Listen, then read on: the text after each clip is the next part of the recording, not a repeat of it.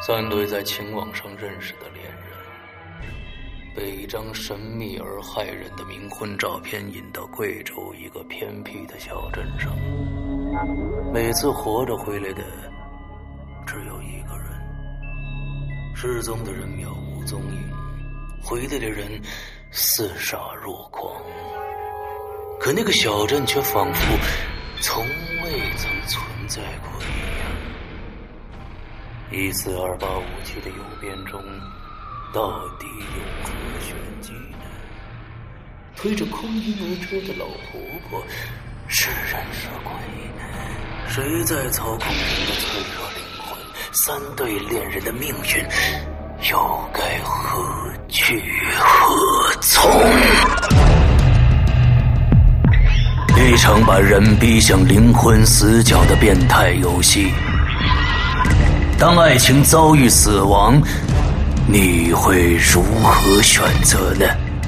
鬼影人间携手中国恐怖第一人周德东，打造二零一六年盛夏第一缕恐怖寒流，百万级销量恐怖巨制《冥婚》。二零一六年七月十五日，鬼影人间官方淘宝店及苹果 APP 全球上线。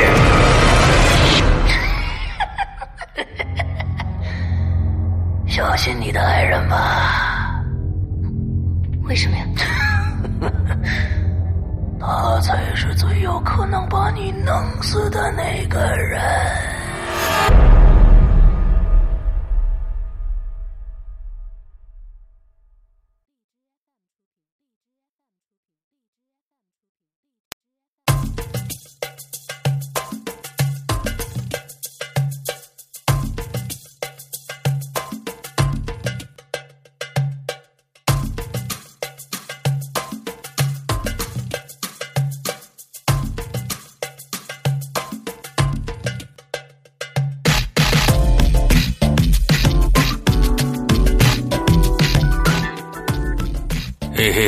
各位亲爱的听众，大家好，我终于回来了，我是石阳，欢迎收听影留言。呃，已经走了一个月了，对不对？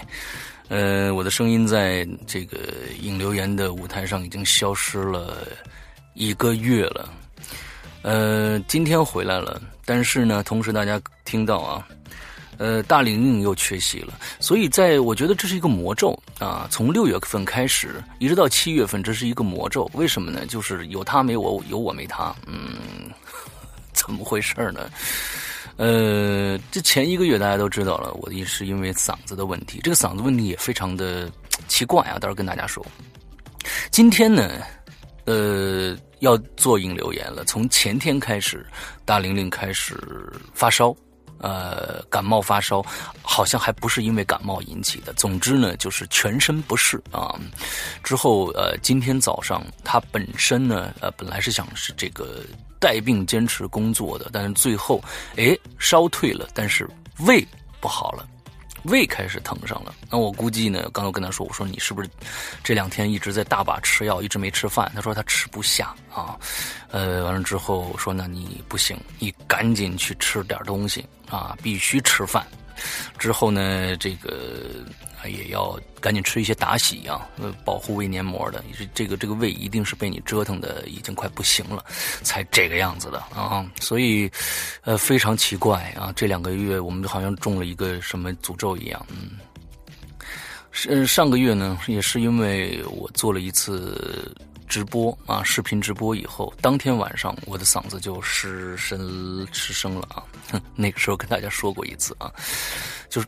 完全说不出话来了。那当当时还坚持做了一期引流言，但是那个嗓子还是不成，呃，到最后就是变成了完全发不出声音来。呃，那段期间非常非常感谢，我先首先要感谢鬼友们啊，有很多鬼友给我寄了很多的药啊，吃的玩的，说这个正好老大你也歇歇。啊，做不了这个节目了，就赶紧歇歇，赶紧吃药。你这个嗓子要是坏的话，我们节目就听不着了。确实是，在这一个月的期间，我真的是这个神农尝百草啊，各种药，你知道吧？各种偏方，你知道吧？嗯，吃但是说实在的，现在还没有恢复到最佳的状态，因为呃，大概就是说那么一个小时不到，我的嗓子就开始往哑的方向发展了啊，就是就是那种哑哑的、没有亮声的那种感觉，呃，也也不清楚是为什么，十多年了，我没有从来没有哑嗓子哑过，嗯，这件事情也特别特别的奇怪。前一天波米啊，是我过去另外一档节目《观影风向标》的另外一个主播，跟问我，哎。是啊，这我听那个咱们两个节目共同的粉丝说，是你怎么着？你嗓子哑了，回家养病去了？我一听这个特别有趣，呃，他说，我说啊啊是这样啊，嗓子确实哑了啊。前几天呢，家里的一个长辈去世了。我回去呢办丧事儿，这俩事儿呢加到一起啊，就变成了我嗓子哑了，回家养病去了。哈 嗯，所以说这个啊，这个一传十，十传百的功效就变得越传越传越不成样啊。把两件事情糅合在一起说啊，也可以。嗯。这是我第一个要感谢鬼友们啊，第二个呢，其实真的要感谢这个大玲玲，呃，这一个这一个月啊，带了三期的班啊，真的不容易啊。对于一个这这样的一个，嗯，对他虽然每次都找这个啊，这个这个这个嘉宾来啊，每次都找嘉宾，但是呢，也真的不容易。虽然呢，我其实我觉得，其实对最后一期啊。呃，三个人，三个女人一台戏的这个这个，我不是很满意。为什么呢？你太能唠了，你唠点别的也成，你弄一个加长版，你好家伙，两个半小时，你这谁受得了啊？对不对？你说别这搞得，你说听完了都是英雄，对不对？呃，是一般是听不完的，两个半小时谁听啊？三个三个女人在里边啊，你这一句我那一句的哈，两两聊两个半小时也真是不容易剪。我我估计大林那期剪的也非常非常的辛苦啊，呃，我这个这个确实是啊啊，这个刚才开玩笑，感谢。来参加节目的嘉宾，同时感谢大玲玲，这个最近确实是担起了重任啊！我是真的是一这个力不从心，力不从心啊！说两句就哑。今天这总算是好了，哎，大玲玲这儿有病了，希望吧，下个星期我们两个人能同时出现在节目当中啊！呃，这一个月里边啊，开始呃六月初开始订的我们的 T 恤。到现在，大家所有人都没有收到货。本身呢，我们应该在这个六月底的时候，大家每个人都应该都应该拿到货了。很多人都在问，我我呃，今天在我们的会员专区，因为我们这个跟大家承诺说，这呃这个衣服是在这个我们的 VIP 群里面售卖嘛。但是到最后，我知道有很多的非 VIP 群的嗯普通的鬼友也。来买这件衣服了，是通过会员来购买的。那我想在这儿啊，也跟呃大家说一下，呃，今天的在这个 VIP 群里，我的专区叫失踪这个专区里边，我会详详细细的把为什么这个我们跳票了，而且跳的时间比较长啊，呃的原因告诉大家了，并不是说呃我们这边制作上出现了问题，而是。整个出现了一个非常非常大的一个转折，这个转折是一个好的转折，嗯，也是一个考验《鬼影人间》品质的转折。所以呢，我在呃会员专区的失踪里面说的非常非常的明白，把这个整个的来龙去脉全都说了一遍。而在这里面有一个巨大的惊喜。等着大家啊！巨大的惊喜等大家，而大家需要付出的就是一点耐心，再等一等，因为等待真的是一个双刃剑。等待其实一个美非常美丽的，有一方一方面是非常美丽的，我们在等一件非常好的东西，非常好的人，非常好的电影，各种各样的东西，你在等待它。呃，另外一边就是煎熬。这个这个太恐怖了啊！我知道煎熬，因为我也是个急性子啊。从一般订东西啊，大家知道我喜欢呃玩桌游，我在这个一些众筹网上也众筹了一些桌游啊。就比如说啊，一百多块钱，嗯，可能你去参与这个桌游的制制作。之后你可能过很长很长时间才能收得到这个桌游啊，因为还要制作什么之类的。呃，那个那个确实是一个美丽的期待加一个痛苦的煎熬。我我我我理解大家的是这个感受，但是请大家千万坚持住了，因为嗯，你们将会拿到一件你们意想不到的呃东西。呃，鬼影其实做这件事情，呃。只是为了让大家可以出去拿着那穿着你你这件定制来的衣服，与众不同，世界上只有两百件的衣服，出去让别人投来对你羡慕的艳羡的眼光。嗯，OK，呃，我只说到这儿啊，希望大家再等一等。呃，估计今天会员们都已经知道这个原因了。那。如果你不知道的话啊，那你可以去问一下你当时啊找别人购买的这个这个这个这个会员去问一下到底是什么原因。OK，好，我再说两个题外话，两个跟咱们《鬼影人间》节目相关的题外话。嗯，第一个啊，呃，其实从今年的年初的时候，在我们的会员专区就已经开始更新，呃，有史以来最长的一个长篇。呃，冥婚，冥婚呢，已经在上个月的月末时候已经全部在，呃，这个我们的会员专区里面更新完毕了啊，呃，四十五集，每周当时是每周更新三集的这个速度啊，非常非常快的，每周非更新三集，那。嗯，有很多人在问什么时候冥婚上啊？今天大家在这一期的节目前面已经听到广告了，对不对？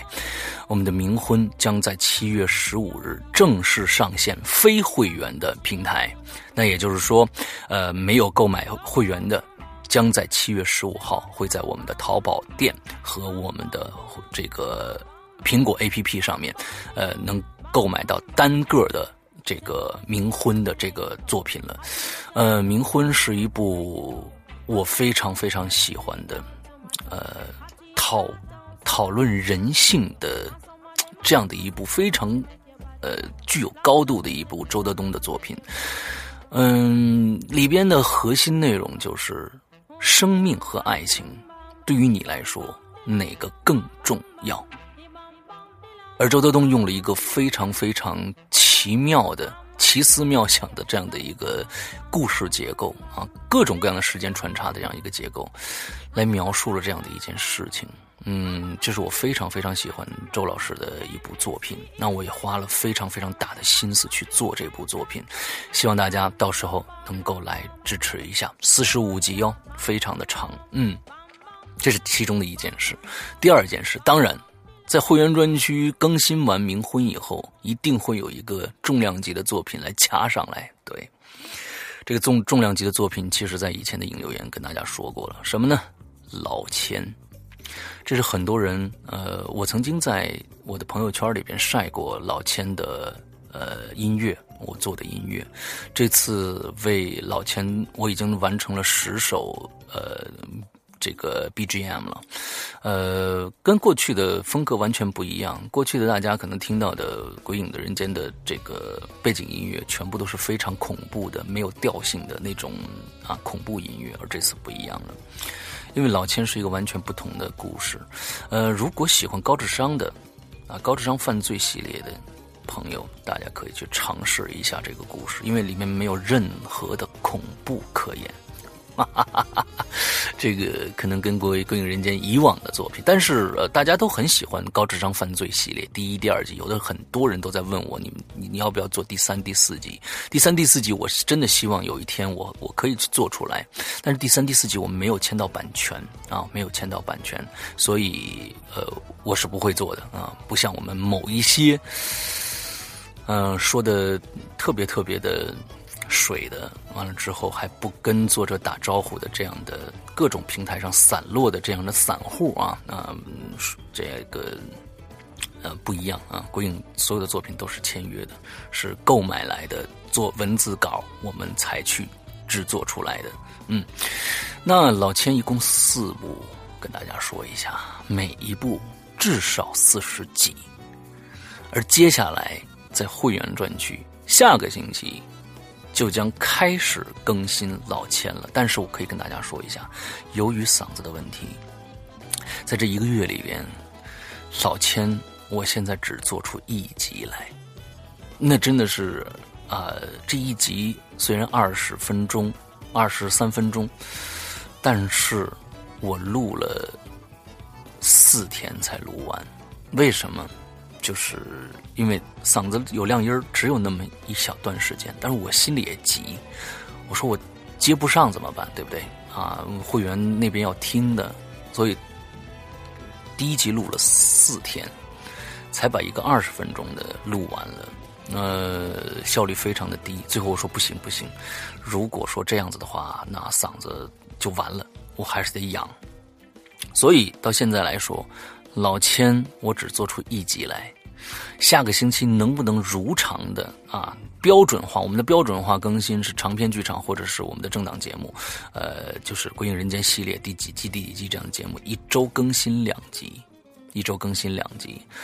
呃，像这个冥婚是更新的比较多的，一周更新三集。我们这基础是两集，我希望下个星期能开始正常的每周起码两集的跟大家见面。老千，呃，这也取决于我嗓子的这个先决条件啊。不过，真的请大家期待一下老钱的这个故事。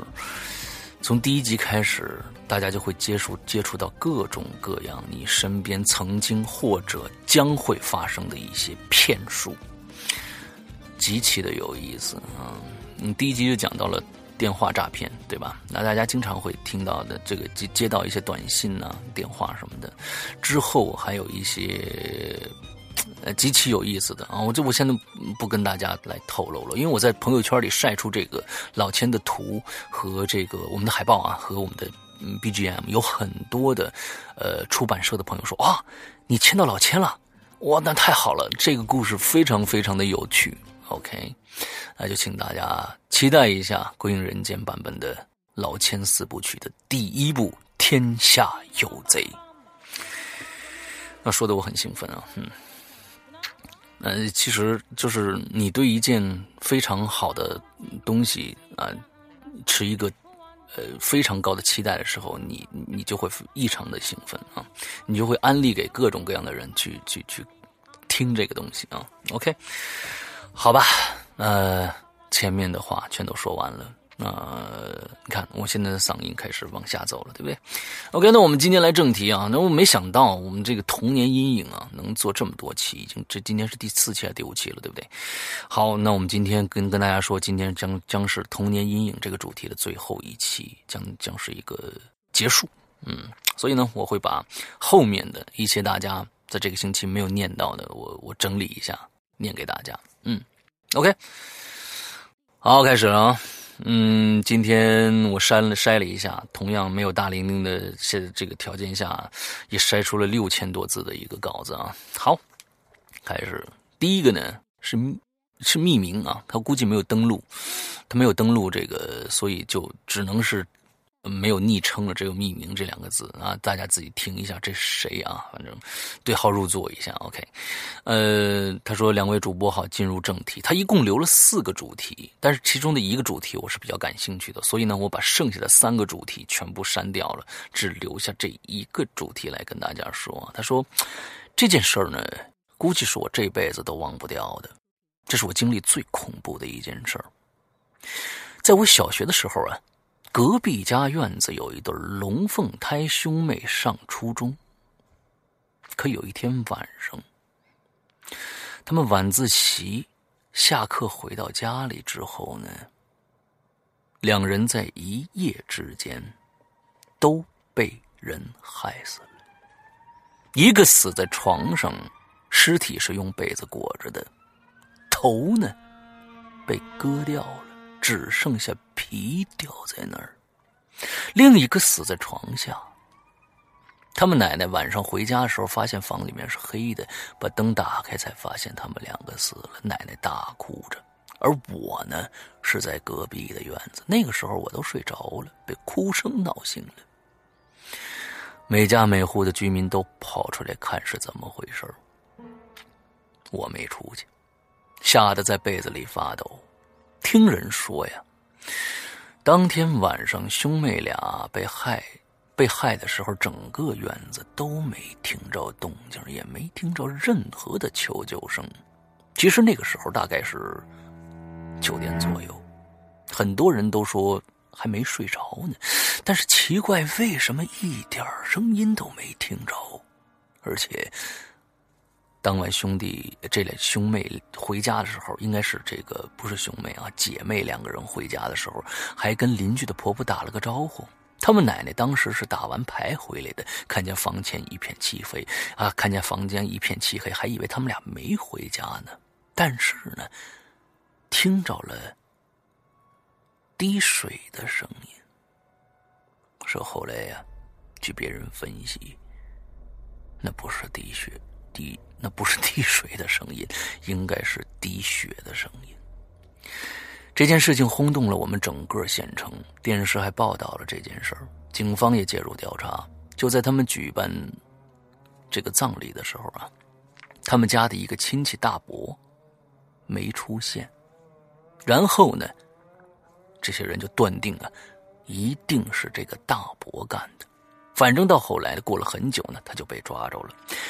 警方询问杀人动机的时候，他说：“原来呀，这个大伯的老婆跟两兄妹啊，就是两这个这个两兄妹的妈妈一起去外地打工了，是两兄妹的妈妈介绍去的。于是呢，出去很久之后都没有他老婆的消息。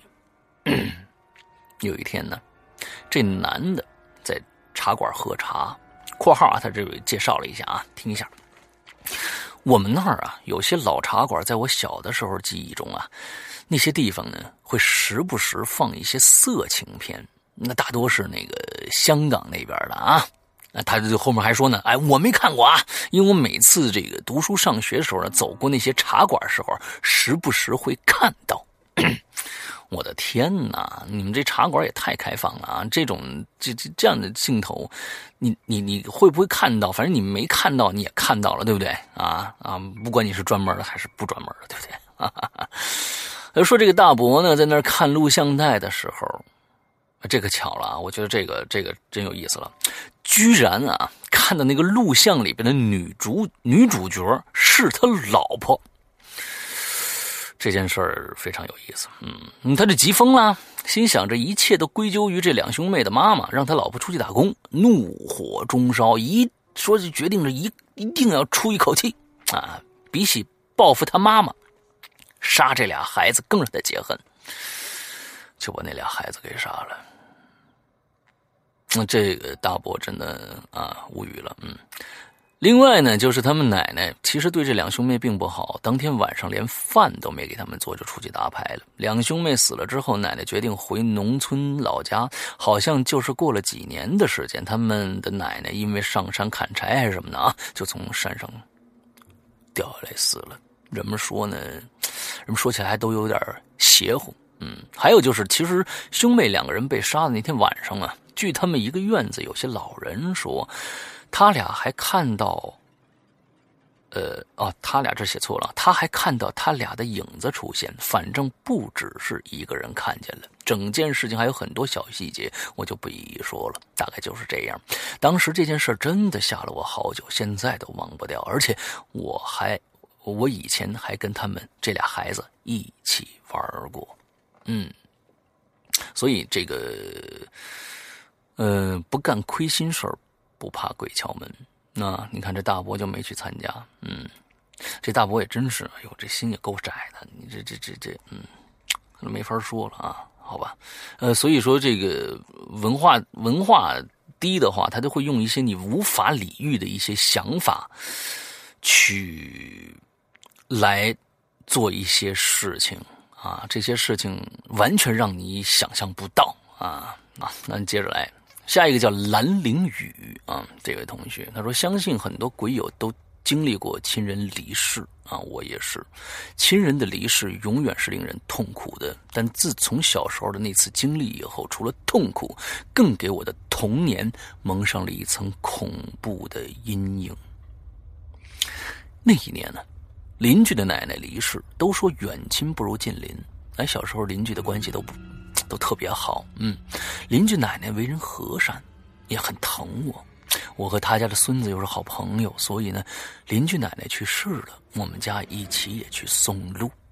送路这个名词啊，我到现在也不太懂送路是什么，好像就是由长子或者长孙啊捧着逝者的照片，由亲友组成的队伍，在他曾经生活过的地方走一圈在路途中的十字路口呢，把这个祭品给烧了。嗯，我还记得那天晚上送路之前呢，妈妈和几个阿姨把我们几个小孩子叫到一边去了。他们说：“哎。”你们一定得给我记住了啊！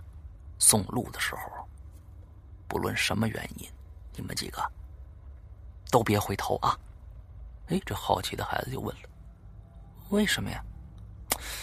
跟你们说，小孩子的眼睛干净，能看到很多大人看不着的东西啊！没做过坏事的人呢，在死后都会升天的。但是啊，这我好像一个同事。说过，他们家老人在送路的时候啊，这孩子回头了，就看着老人的灵魂呢，在往上飘，然后啊，有长相可怕的恶鬼把那老人就给拉起来了。哎，这时候旁边的一个这个阿姨还接话呢，哎，对对对对对，也有的地方说呀，如果在送路的时候回头，就代表你舍不得死者，那死者就会跟着你，或者呀，把你给带走了。嘿嘿嘿，这妈妈接着说啊，对，反正啊，不会有什么好事的。你你们听话啊，为了奶奶能上安心上路，你们千万别回头啊！妈妈特别严肃的叮嘱我们几个，嗯，我们就答应下来了，是吧？送路的时候呢，大家很安静，听着指挥白事儿的人呢，一路指挥，回来买了火盆吃了馒头，一切算是。结束了。正当我去找几个孩子玩的时候，发现邻居奶奶的小孙子坐在一边打寒着，脸色不太好。我就过去问了：“哎，你没事吧？”他小声的跟我说：“嗯，你你别告诉我妈。刚才送路的时候，我回头了。”我震惊的看着他，赶紧就问他：“然后呢？”我我想奶奶了，我想再看一眼奶奶。就大人不注意的时候，我就偷偷回了一下头，看看是不是真的能看见奶奶。我就看见奶奶飘起来了，就在烧纸那个地方。就在我回头的时候。有几个可怕的鬼想要抓奶奶，但是奶奶已经飘得很高了，他们没抓着。听到这些，我也特别害怕，但是没办法，我就拍了拍他说：“没事了啊，奶奶升天就好了。奶奶那么好的人，不会把他们抓到地府去的。”后来呢，也没发生什么事儿，邻居奶奶的小孙子也并没有发烧之类的。只不过我那一次应该吓得不轻吧，感觉不像之前那么毛胡走了，也听话了很多。我也不像之前一样了，拿鬼故事只是当大人吓唬小孩的故事。在听鬼故事的时候呢，多了几分敬畏之意。尤其是风俗这种事儿，说不清楚啊。但是流传那么多年了，总有它的道理。宁可信其有，不可信其无吧。OK。我觉得确实是这样，凡事抱一颗敬畏之心。呃，这个其实我觉得敬畏之心这个是这个这个东西啊，嗯，在国外是非常普遍的。因为什么呢？呃，国外基本上有很多的信徒教教徒，那他们都会有一个可以去做，可以不去做，有一个信仰上的一个一根一根筋在那绷着。而我们现在，呃，基本上，呃，我们在我们的全国的人来算一算啊，可能有宗教信仰的啊非常非常的少，非常非常少。而我们即使好像很多人说我们家自己信佛或者怎样怎样的，但是啊，我跟可以跟你说，就是说，其实有一些是自己在信啊，自己在去领悟这个教，领悟教义，没有人去指导你，因为在在国外有每就每天每个星期都要做礼拜。啊，有神父，这种你可以去做祷告，你可以做忏悔，各种各样的事情，他会有一个专业的人。这所有的事情，我跟你说啊，所有事情都是要讲专业性的。而在我们国家里面，可能只是家里自己拜一个佛堂之后，用自己的教义，可能这些教义里边，呃，把真正的佛教或者道教，嗯，已经把它狭隘化了。啊，那可能就是说啊，保我平安，完了之后保我升官发财这样的教义，其实可就是这些，不管是佛教还是其他的教啊，嗯，与人为善啊，我们多做善事啊，或者是呃，可能更更崇高的，就是说呃，一些一些教育，可能我们自己都呃领会不到。我们自己领会不到，这就是我们国家的现状。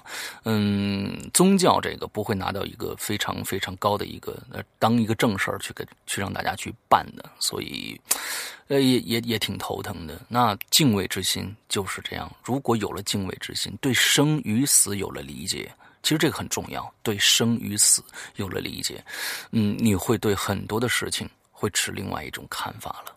对，所以这个其实呃。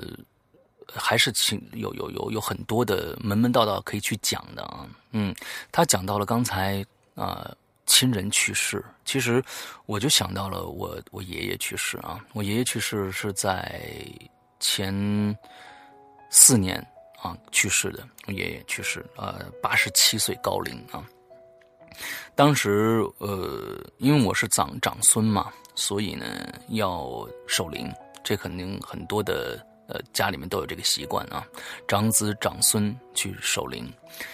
我守灵的那个地方非常的，可能有很多人啊，不是我这样的。我守灵的地方在哪里呢？一般可能就是在家里设一个香堂，对不对？呃，这个老人的遗体是在火葬场的冷冻间放着的，对吧？很多人都是这个样子。而我呢，我守灵的地方，我是在火葬场，在停尸间里边。呃，我跟我爷爷的棺木那在一起，那棺木还好是一个上面是玻璃盖的，我能看到，因为第二天要火化，所以它不是那种棺材啊，盖着盖的棺材，是一个一个呃四边，呃上面是玻璃的那样的一个一个一个棺材。之后，我在那个晚 那那那个里边待了一晚上，呃，通宵啊，我是十点钟去的，呃，但是。我在那个里边，我看着我爷爷，我们没有任何的恐惧，这可能就是至亲的一种感受吧。嗯，在那个那个里边，我我我看着我爷爷的遗体啊，呃，有时候眼泪就就就流下来了。之后再再再回想，从小到大，我爷爷是一个非常严厉的一个人，嗯，是一个老师啊，他是教历史的。呃，是当时山西的非常非常有名的一个老师。那我就在想，从小我爷爷打过我啊，因为我淘气啊，也曾经带着我嗯出去，那时候是生活非常的苦嘛，呃，带着我出去给我偷买一些小零食给我吃，这些。随着长大以后，呃，我我去了海南啊，跟爷爷的这个交流就少了，哎，就想这些点点滴滴，我和我爷爷的交集，有时候会觉得很幸福，有时候觉得会很悲伤，就那样那样的过了一晚上。第二天跟刚才说的是，就就是这个刚才这位鬼友说的，呃，一样，就是说送路，我我捧着爷爷的照片啊，在那路上走。转了一圈之后，就进了这个遗体告别室。呃，遗体告别之后，那推进了火葬火火葬场，就就结束了。啊，到现在，嗯，对，所以我感觉，嗯，至亲的人啊，不会对你做出任何的伤害来。嗯，所以请大家一定要啊，就是有一颗，首先有颗敬畏的心，另外有一个就是说，你没有做亏心事，不要怕鬼敲门。即使有鬼敲门来了，也是求你办他的冤冤屈的事情。我真的是这样认为，因为嗯，灵体这样的一个东西啊，假如说有这样的东西存在的话，现在没有证实，我也是呃在呃臆想啊，灵体这样的一个东西，它能量并不高。如果他都已经高到了一定的程度的话，他一定是有冤屈的。而你看到他，这是你和他的缘分。他可能找你，想办一件他办不了的事。呃，我是这么理解的啊。好吧，我们接下来啊，那嗓子你看现在已经快这个已经到中途了啊。嗯，柿子炒鸡蛋，嗯。石阳哥、龙玲姐，你们好！作为一个万年潜水，从一二年我就开始跟听的老鬼友了，我决定出来冒个泡。哎呦，那你可真是从一开始就开始跟听了啊！一年二一二年，说到呃童年阴影啊，每个人呢或多或少都有几个至今难以忘怀的恐怖经历。下面呢我就说一下我个人的童年阴影，不知道其他鬼友们有没有同样的阴影啊？第一个。小的时候呢，不知道从哪儿听来的这个事儿，说是在某个城市啊，一个单身的女人工作到很晚才回家，她住的是一个老式的小区的楼房，五楼，没电梯，只有楼梯。当这个女人拖着疲惫的身子爬上楼，掏出钥匙，刚把门打开，还没来得及把钥匙拔出来的时候，突然从五楼和六楼之间的缓步台上，缓步台上冲下来一个男人，一下子就从后面把这个女人推进了屋，之后将这个女人残忍的奸强奸并杀害了。可不巧的是呢，我家呢，正好。也住五楼。自从听完这个故事，每次我回家拿出钥匙想开门的时候，都会不自觉的往上边的缓步台上看几眼，仿佛在六楼的黑暗中，有一个人正偷窥着我的动作，等着我把门打开后疯狂的冲下来。所以呢，我每次确认楼上没人的时候，都会用最快的速度把门打开三分之一。然后呢，瞬间侧身闪进家里面去。这是第一个故事啊。第二个故事呢，是关于我奶奶的。我的奶奶在很小的时候就因病过世了。小到我，小到我跟奶奶还哦，小到我跟我奶奶还没有多少深的感情啊。小到我对去世的这个人的意味啊，有着呃什么的完全没有概念啊，就是说对。对去世这件事儿，人会死这件事儿完全没有概念。嗯，只记得那个时候家里的人呢哭得非常非常的伤心，大人们呢都忙里忙外的，而我却一滴眼泪没有掉。当时呢，我跟爸妈住的房子房子呢比较小，由于空间有限，我就自己睡在了一个小小的隔间里。我的隔间与厨房。中呢，呃之间呢只隔了一层磨砂玻璃，厨房和阳台是连在一起的。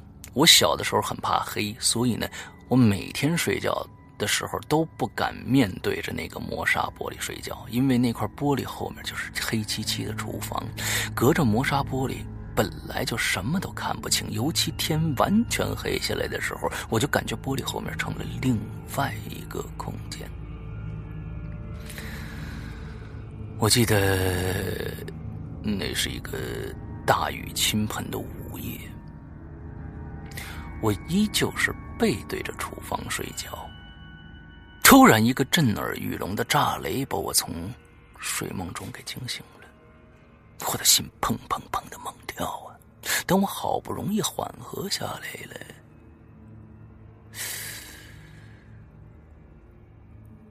却听到了一个令我……至今难忘的恐怖声音，伴随着哗哗的雨声，我听到，就在我的背后，那块磨砂玻璃后面的厨房里，有一个人在慢慢的、一口一口的喝水，那喝水声不紧不慢，一口接一口，但是声音却很大，就好像是水太热了，不能大口的喝，只能沿着。杯子的边用力的吸，当时我就吓傻了，一动不敢动呢。莫名的想起了我的奶奶，我当时脑袋里浮现出这样一个画面：在漆黑的厨房里，奶奶一个人穿着老式的旗袍，坐在一张小板凳上。翘着二郎腿，拿着一个茶，拿着一杯茶，一口一口的喝着。他就坐在我的背后，面对着我，一边喝一边盯着我。时不时的有一道道的闪电划破夜空，照在他那慈祥却惨白的、瘦的颧骨突出的脸上。我当时根本不敢回头看，就那样紧绷着全身的神经，仔细的听着那个喝水的声音。我把头埋在被窝里，蜷缩成一团，就那样听着。也不知道过了多久，我就不知不觉的睡着了。后来再也没发生过可怕的事情，但对。但我对黑暗还是有莫名的恐惧，直到现在。这就是我的两个童年阴影，希望可以被读到。我一直会支持鬼影的。嗯，刚才我刚说了啊，至亲的人不会来害你的，所以呢，不要想你奶奶了。嗯，你可以想想其他人。那个喝水的声音确实存在，对不对？但是我相信不会是奶奶。嗯。哦，对我，我是不是把这个已经又引申到另外一个层面上去了啊？好吧，啊，幸亏是你小时候，现在没有了吧？那个喝水的声音没有一直跟着你吧？对吧？OK，好吧，嗯，哈哈哈，OK。呃，下一个，温迪，啊，这是我们的非常非常老的一个鬼友了，也是从最开始开始听的啊。那全名叫温迪韵儿，对不对？好呀，大家好，我是温迪，一直在潜水，好久没有和大家打招呼了。按照我的习惯呢，废话不多说，快递快速切入正题啊。童年阴影很多了，嗯，我小时候胆子挺小的，有一次在街上看到这个木乃伊归来的电影海报，就被吓了好久。哎呦天哪，那你是怎么听鬼影人间长大的呢？不过没遇到过什么灵异的事件啊，所以阴影主要分两类：第一，恐怖故事、电影、传说等等。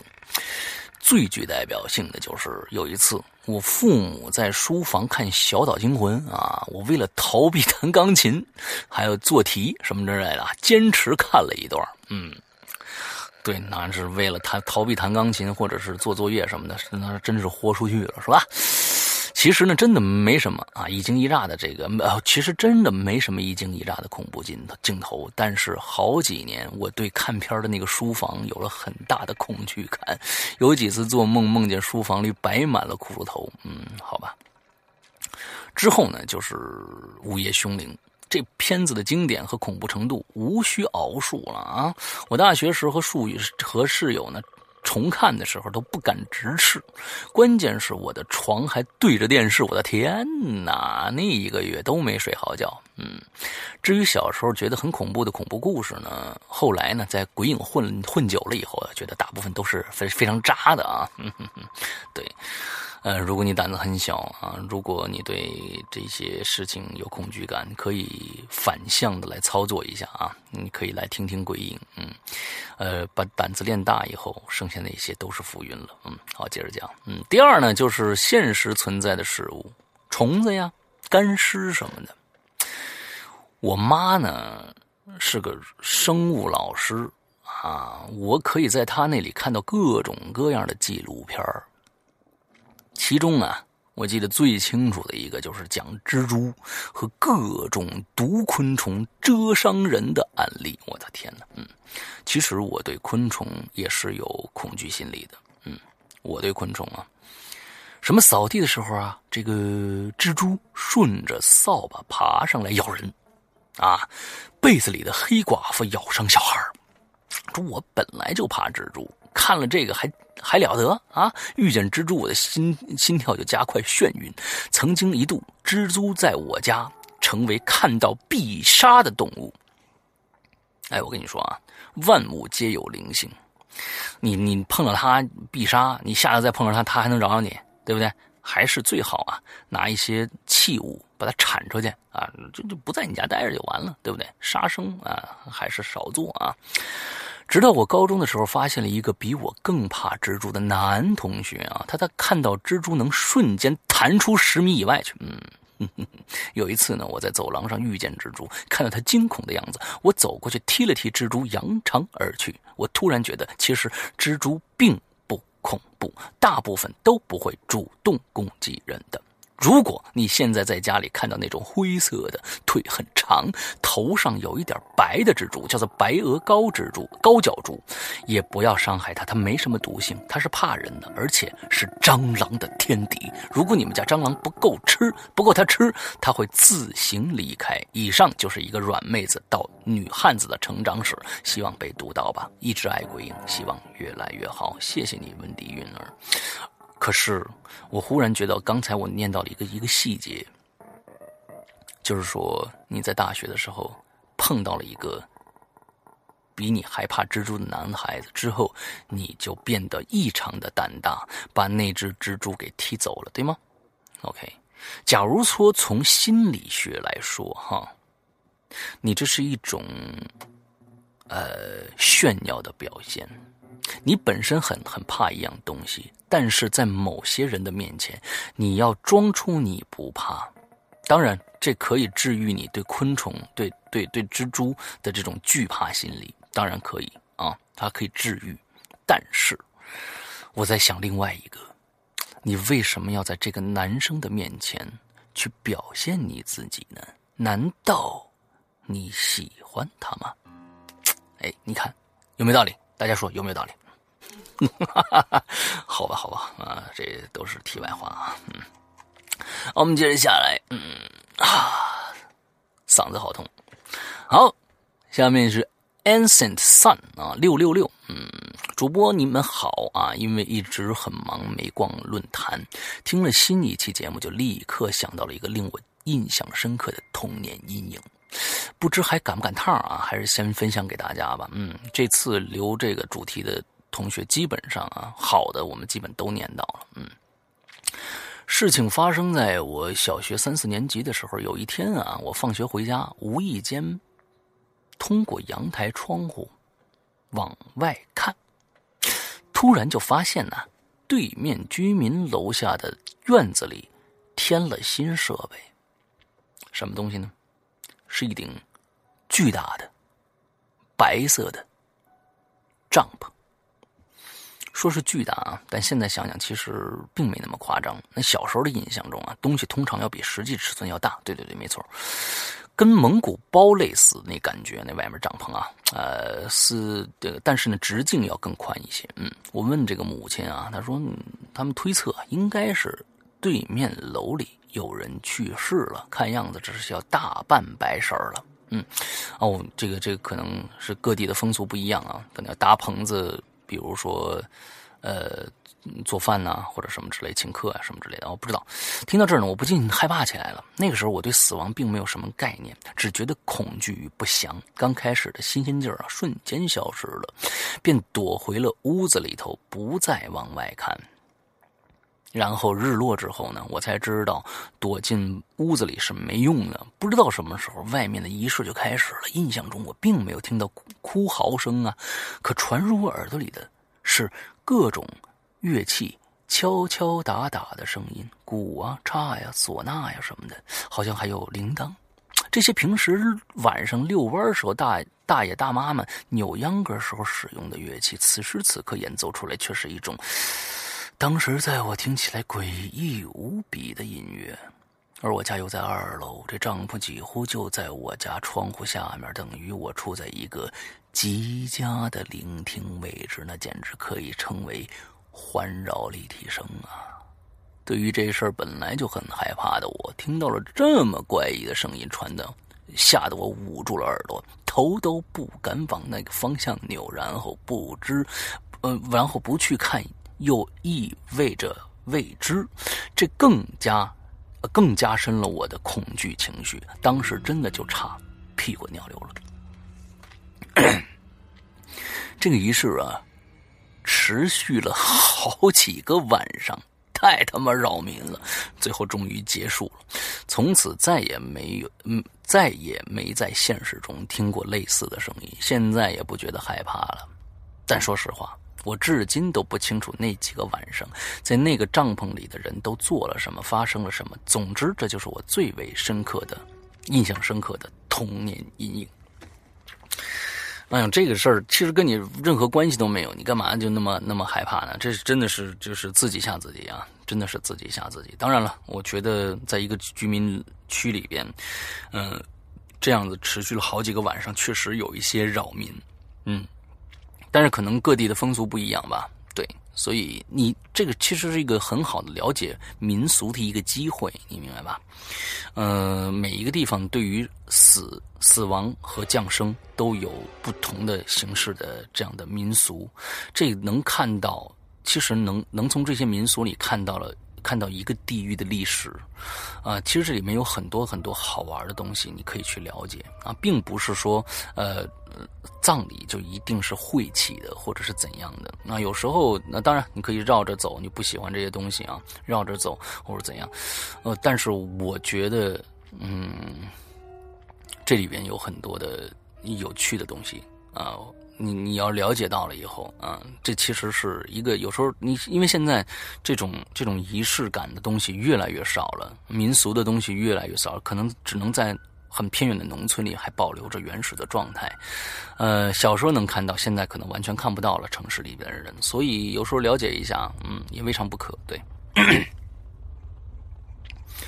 好，我们今天呢还有两个故事可以讲哦。好。呃，我坚持把它讲完啊。嗯，好，下面的一个故事呢啊，好，嗯，下面的一个故事啊，紫荆悠悠。嗯，前两天我们刚刚做了，大家都听了《鬼影在人间》啊，紫荆悠悠就那个少罗啊，非常漂亮，非常富有遐想空间的一个声音啊。OK，呃，山哥龙龙哥啊，嗯，都叫龙哥了啊，我又来留言了。这次的话题呢，我又有。呃，可以留的故事了。虽然让我恐惧的地方现在应该不多了，但是的的确确是给我留下深刻阴影的事情，就是祖屋的各种事情。其实我小时候挺淘气的啊，我爸妈呢都说我是属属于这个生错性别了。我妈说我不管说我多呃，我妈说不管是多乖的孩子。在我手上不出三分钟，绝对能教导成熊孩子一枚。嗯，插个题外话，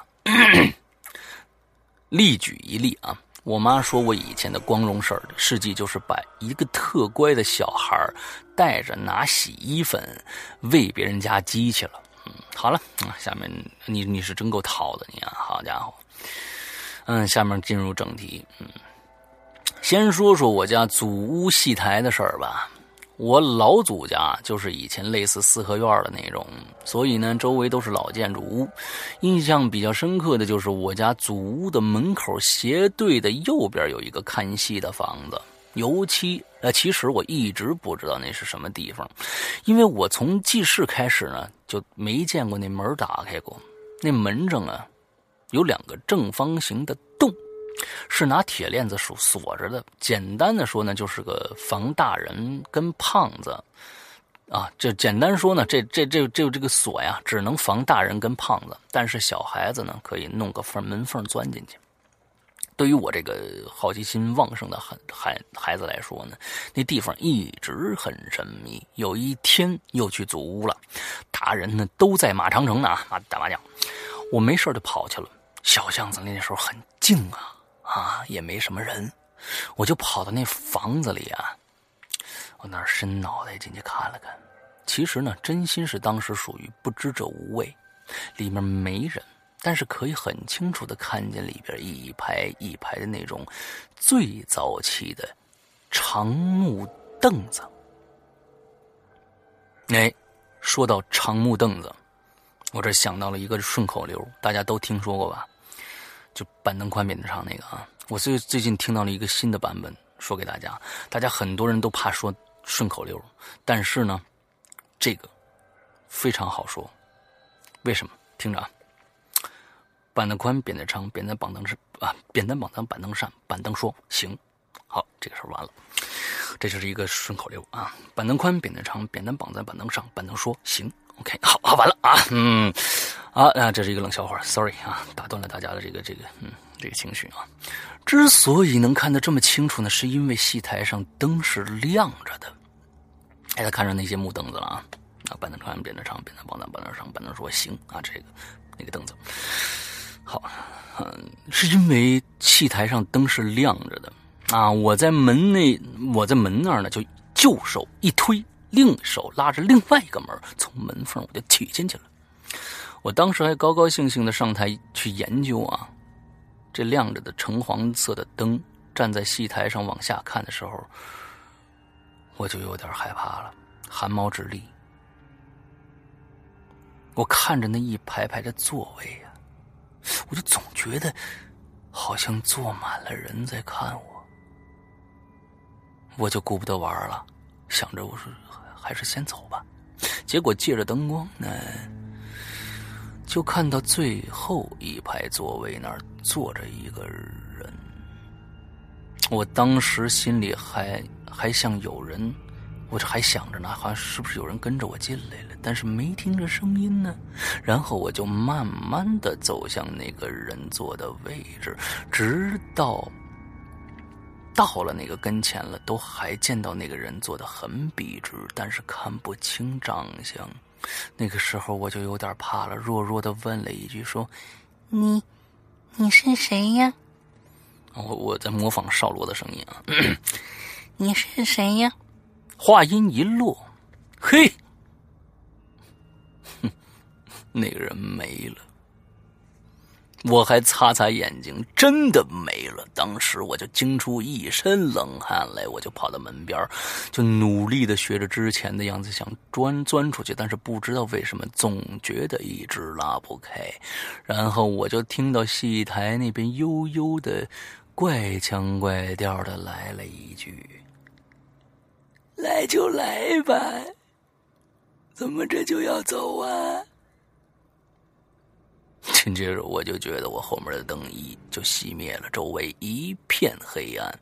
我当时因为惊恐来了力气，拉开一条门缝钻进去了。由于当时急着这个，急的前胸跟后背都被门擦伤了，哭着就跑回家了。结果跟大人一说，大人听了之后什么都没说，就把我老祖。拉着我到当时我们院子中间那儿，烧了一部分的黄纸钱从那以后啊，我到老祖家就没靠近那个门一步了，导致我对现在对那个戏台都有着深深的阴影。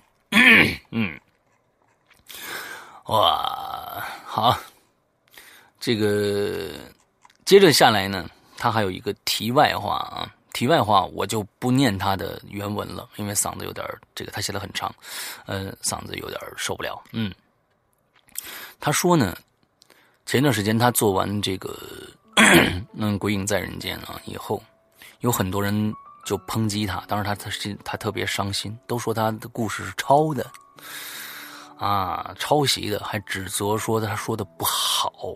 嗯，其实啊。嗯，我我想说的是，请大家怀着一颗善良的心，怀着一颗，呃，怎么说呢？嗯，宽厚的心，去来听所有的节目。呃，首先我跟大家说，这些这些朋友们来做《鬼影在人间》的朋友们，都不是专业人士。他们有，当然有的人表达能力好，有的人表达能力差，这是肯定的，参差不齐，因为他们不是专业讲故事的。他们可以怀着一颗分享的心，跟大家来娱乐你们，来娱乐你们，请你们这些人带一些善良的心，好不好？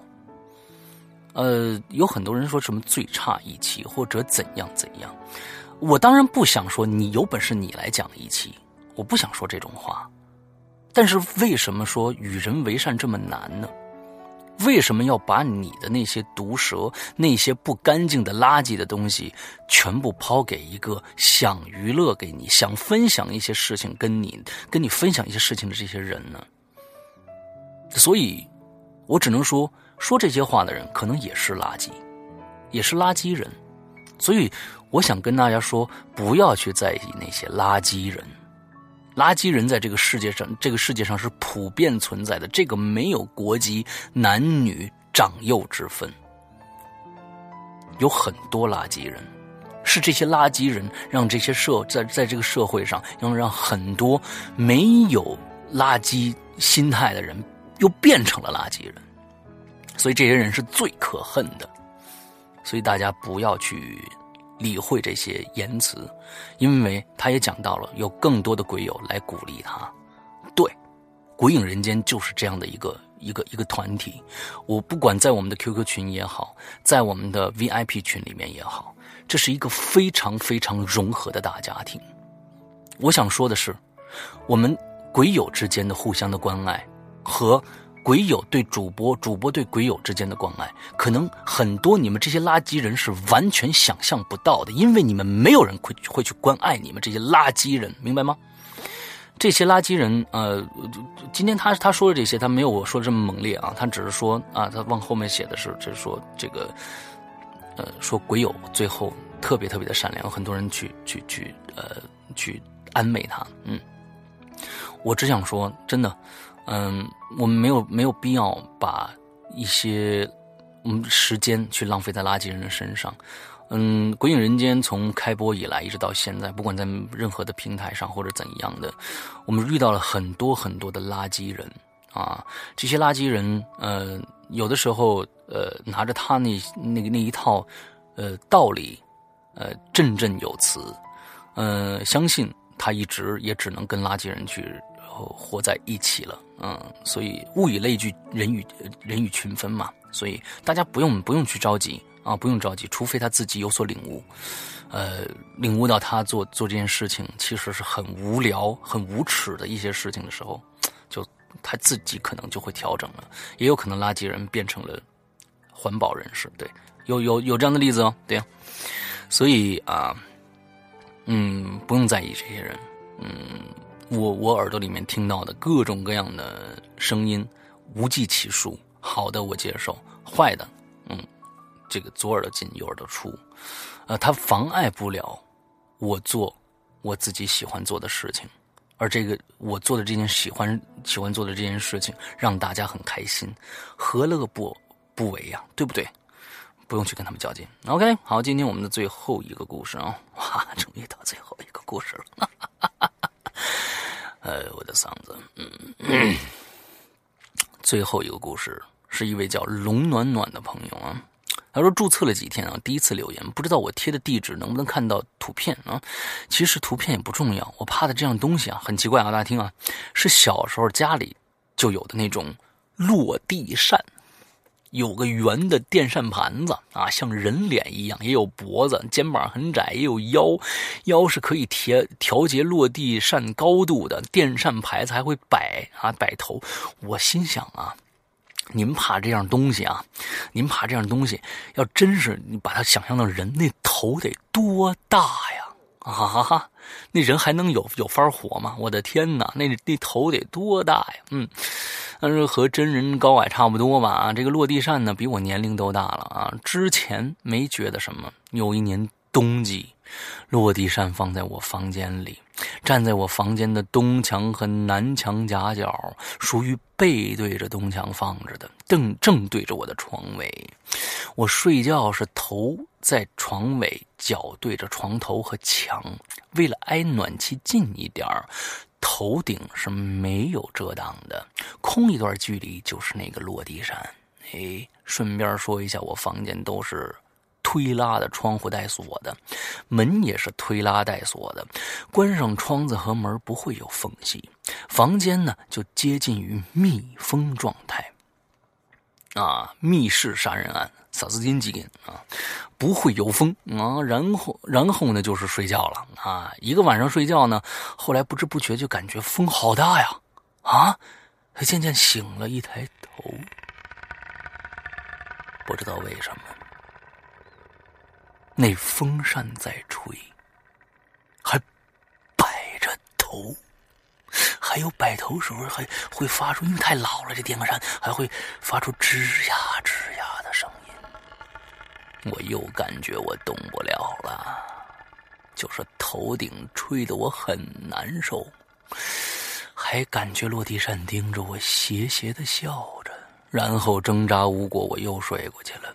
睡来醒来呢，也觉得头疼，啊，就这样的梦很多次了，就是梦见电扇在冬季自己吹，还摆着头。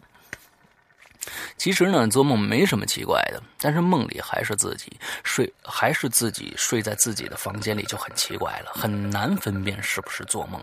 渐渐的，因为经常梦见，我对落地扇有了恐惧感，和爸爸说了，然后呢，爸爸就把落地扇送人了。啊，这个好了，讲完了，我和落地扇的事儿。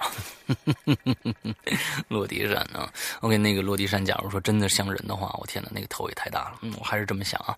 好。嗯，今天呃，大家可以听到我的嗓子已经不行了。嗯，呃，真的，我可能我不晓得为什么会这次会这么难好啊。这个这个一般嗓子不好，可能一个星期也怎么着也恢复了。我现在一个月还没有恢复到最佳的状态，呃，很很容易疲劳嗓子。呃，所以跟不跟大家多说了。那最后呢，还是请关注。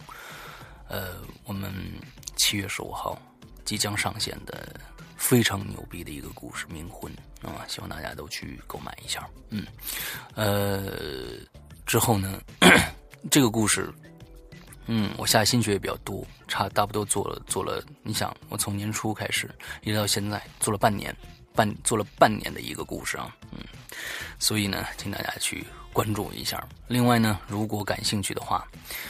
嗯，现在还可以跟大家说，如果你这个星期，你这个星期，呃，一直到周六，一直到周六啊，这个星期到周六，我还可以提供会员。如果你在这一个星期里面，你去购买《归影人间》的会员，我还可以提供你能听到完整的。冥婚，因为大家现在都知道，呃，会员是什么意思了吧？可能还会有人问啊，我不管这个说的在各种地方说了多少次，肯定还会有人不知道会员到底是什么。会员是这，你可以呃享受会员专区里面的独有的节目，有几档是独有的，比如说呃怪怪藏，呃玲珑，呃这个还有这个失踪。啊，这几个是其他的地方都没有的，剩下的就是鬼火、秘闻这些故事，虽然也会更新到免费的地方去，但是呢，免费的可能会在两个月甚至三个月以后才能听到当下的这一期，对，是这样的一个，剩下的就是跟听我们现在在更新的故事。我做多少集，你能听到多少集，是这样的一个形式，请大家注意，并不是你呃买了会员，所有的节目就可以听了，因为一年只要一九八，我相信你把鬼影的所有的节目听完的话，你用不到两个月就可以全听完了，因为做永远是比听要要要慢很多的，尤其是鬼影这样的一个质量。嗯，原创音乐啊，还要跟作者去沟通啊，版权还要还要去修改稿子。嗯，这样的一个版本吧。所以，如果在这个星期购买会员，我可以呃答应大家，在这个星期，呃，你还能听到全本的这个。啊，接这个这个这个冥婚，接下来呢，下个星期你就可以跟听一年的我们的老千这个长篇的故事了。剩下还有其他你在其他地方任何地方都听不到的一些栏目。对，会员就是这个样子。其实日日更新，我们真的是每天都会更新不同栏目的故事。长篇剧场每周最少更新两集这样的一个速度，所以，呃，可以说是良心中的良心的会员机制了。对。好，嗯，怎么加呢？嗯，对，还要说怎么怎么加？对啊，这个一个呢是你下载，首先这个会员只有苹果手机才能下载啊，苹果手机，嗯，你下载了苹果手有苹果手机在 App Store 里面，你搜索“鬼影人间”就可以下载我们的 APP 了。呃，下载我们的 APP 以后，你在里面可以用两个方法呃实现会员。第一个是 APP 内付费，就直接点一下成为会员。交一百九十八元，但是这一百九十八元有百分之三十是苹果的。第二个方法是通过微信，你加一个微信号叫“鬼影会员全拼”啊，全拼哦，“鬼影会员全拼”之后加这个微信号之后，呃，再通过微信支付啊付给我们一百九十八元，也是秒开啊，之后马上付钱以后马上这个会员就开了。OK，大概就是这两种形式，所以啊，请大家去支持一下《鬼影人间》这个非常非常良心的呃节目吧。嗯，OK，那今天的节目到这儿结束，祝大家这一周快乐开心。我得赶紧去喝点水养养嗓子了，拜拜。